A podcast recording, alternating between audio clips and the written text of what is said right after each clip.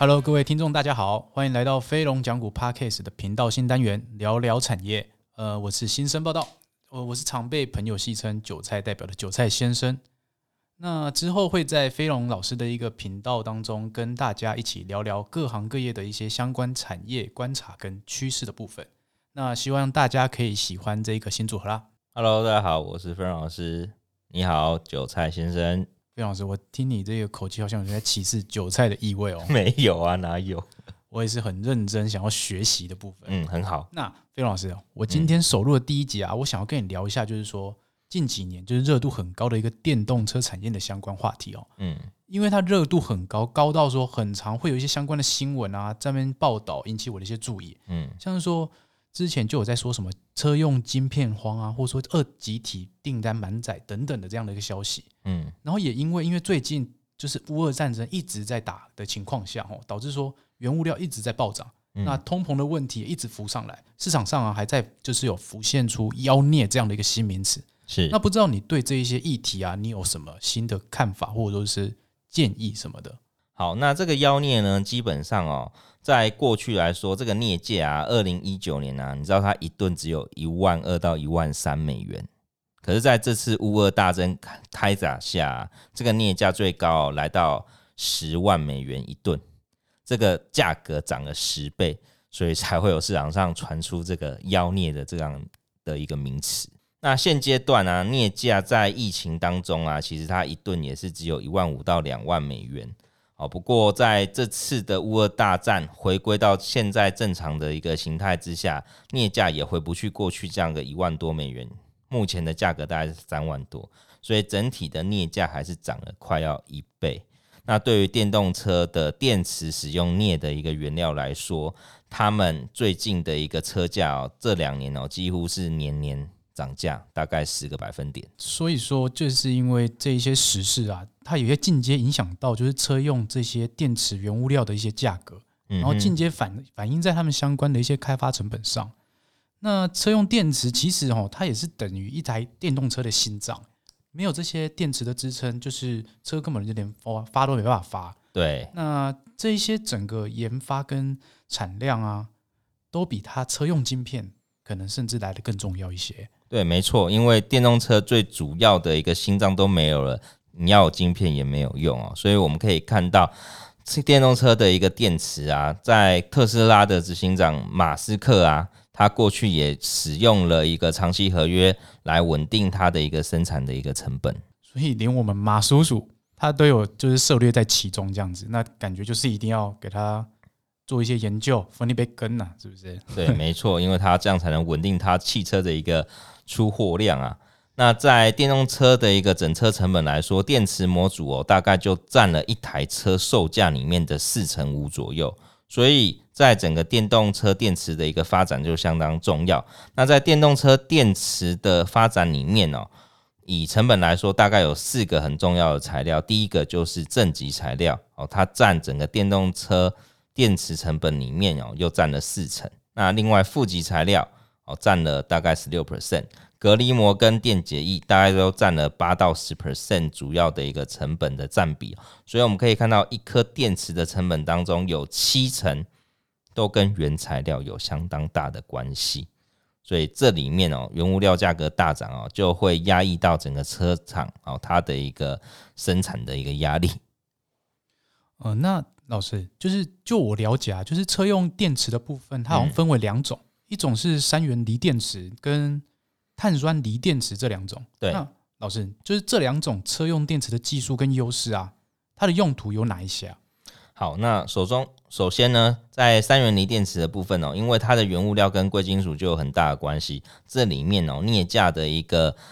价格的一个上涨哦，就有一个非常重要的一个关键因素，而磷酸锂铁电池，因为里面没有贵金属，所以生产成本就偏低。那在这里面呢，我们可以看到，现在很多的厂商为了原物料价格而头痛哦，所以在磷酸锂铁的研发又更积极一些。那过去啊，在这两个电池当中，基本上哦，三元锂电池它的一个受用者主要都是欧美的一个车厂哦。那最主要原因是三元电池它的一个生产的效益跟它的一个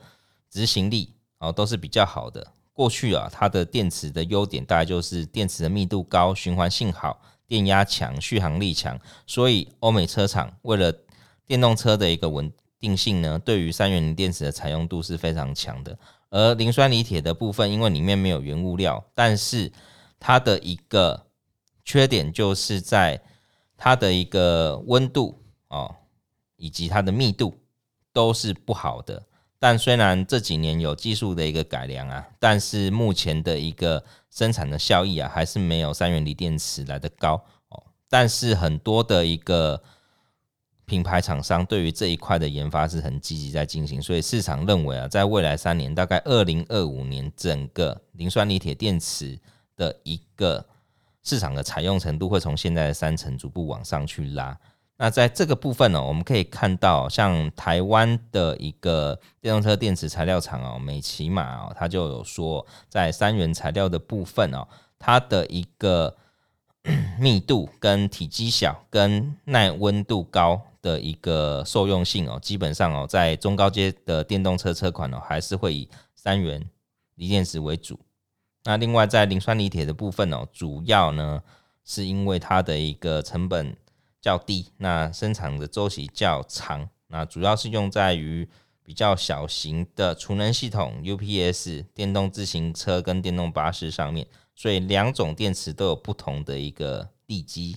那这一波镍价的上涨啊，对于一台车它的一个成本售价，基本上啊，在价格上面就要多一千美元的一个啊美金的一个成本，所以整体的一个三元锂电池的市占率。在二零二一年还有六十四趴，可是磷酸锂铁在二零二二年的一到四月，它的一个占比已经从去年的三十六 percent 提升到五十八 percent，所以车厂在采用磷酸锂铁的一个需求也在逐步的增加当中。哇，这样听老师刚刚这样一串讲下来，代表说我们可能后续就要去多注意一下，就是磷酸锂铁这个电池的一个后续发展性，后续的一个发展性这样子。对。那就是等于说，就是不同的一些电池制成啊，然后需要搭配一些不同的一些车用展品。那也因为这一些原物料供应啊，进而影响到整体的一些产业。那这一点其实就是其实可以套用在任何的产业，对不对，老师？对，没错。因为从这样的一个观察点，我们要知道是一个产业里面谁占它的生产成本最重。那这个产业还在发展的周期相关当中，品牌厂商他们是如何去采用？这样的一个重点的生产效益，所以我们了解到后续的产业发展，就可以抓住未来的产业的一个前景。那以现在来说，在三元锂铁、三元锂电池跟磷酸锂铁电池，他们都有不同的爱好者啦。哦，所以在正极材料的部分，哦，目前来说，主要的三元锂电池的一个生产都在日本，主要就是日本三大家：日亚化、住友金属跟日本电工。而磷酸锂铁目前的一个扩产速度哦，以今年来说都已经超过三元材料。好，那这个部分主要扩产的地方都在中国跟韩国。那从未来电动车的一个电池的需求的成长性啊，市场预期大概每年的年复合成长率大概有二十四 percent。后续的一个采用啊，其实两个比例大概就是各半的。哦，飞龙老师。那照你这样说的话，其实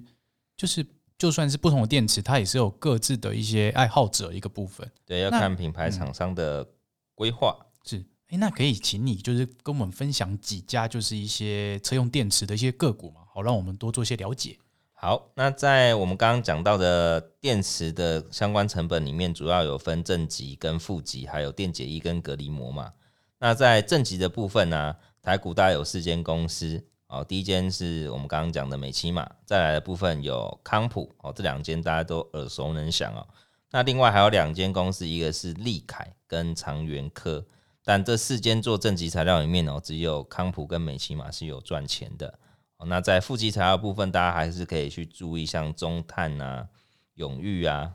跟龙碳跟硕和这四间公司。那在电解液的部分，大概就是聚合。那隔离膜的部分就是明基材，这几间哦都是目前市场上哦在电动车概念股里面哦大家都会关注的一整个族群一起看的公司哦。那从今天我们要讲的公司里面要深入介绍的，大概就是在正极材料的康普跟美琪玛。那首先我们先来看一下康普哦，在康普的部分哦，它二零二一年在整个电池材料的成长性是相当漂亮的，在二零二一年的营收，整体一年的营收有七十三亿，Y O Y 的年增率就有三十八 percent，可是今年二零二二年的第一季营业额也有四十五 percent 的一个大幅度的成长，所以今年的成长性又优于去年。那在这里面，它的一个电池材料的占比就占营收的六成。在去年年底哦，康普它开了一个新厂，那这个新厂在第二季呢又完成了它的一个生产的认证哦，所以我们可以看到康普过去一个月的营收只有六七亿，可是现在三月已经跳到十亿了。这样的一个成长性是非常强劲的。那再来部分，去年的一个 EPS 表现上面哦，去年是赚了四点六七元，今年的第一季就快要挑战两块了。所以今年的获利成长跟后续的产能开出是大家可以去做关注的。那再来美琪玛的部分，在二零二一年的一个营业额大概是四十一点二六 percent 啊，四十一点二六亿啊。那年增的 Y O Y 是八十二 percent，EPS 是四点八一，表现呢都会比康普来的优秀。最主要原因就是因为美琪玛的股本比康普还要来的小。那在整个成长性的部分哦，虽然美琪玛的营收规模比较低一点，但是美琪玛的一个成长性是非常强劲的。那我们可以看到今年第一季的营运表现上来说，虽然第一季的营业额跟第四季哦大概是差不多的。但我们可以看到的是，美琪玛今年哦主要的一个生产哦是以去平均化的方式去做一个扩产。那最主要今年的一个生产优点呢，是以加大产品的毛利率为主轴。那加上它今年的下半年也有扩产计划，所以两间公司的扩产哦是大家可以去关注后续的表现。那最重要的重点就是因为这些电池原材料。哦，因为他们两间都是做三元锂电池的，所以原物料在成长的过程中，毛利率表现就会变得非常好。哦，这个是大家可以去留意的部分。那再来部分是，他们两间公司都是以美元交易为主的，所以美元的上涨对于营收跟毛利也有一定的优势。哦，所以大家可以陆陆续续去关注今年的新厂开出，以及接下来品牌车厂的电动车出货量的。一个数字来去看他们的营收的一个表现。哦，谢谢老师，就是精辟的一些分享哦。那就是除了说我们可以看到一些扩产的计划跟那些优化产品来提升它的毛利之外，那电子本身也是听起来就是一门非常富有技术性的一个产业嘛。嗯哼，对。那刚刚听下来就是说，我们也可以在未来啊观察一些车商它采用哪一种电池的时候，也观察他们在车用电池的研发上面啊，像是一些。安全系数，或者说一些充电的速度，或者说一些呃兼容性上面，如果说有一些技术上的一些突破的话，对，那感觉就是可以就是持续观察，看有没有办法就是找出相关概念股。那我们就可以就是持续在观察后面这些个股的一些表现。那觉得今天第一集聊聊产业还听得不过瘾的话，那我们六月份单堂的课程也已经准备好喽。那相关的一些资讯啊，请留意“算股侦探陈飞龙”的粉丝团哦。我们下次见，拜拜，拜拜。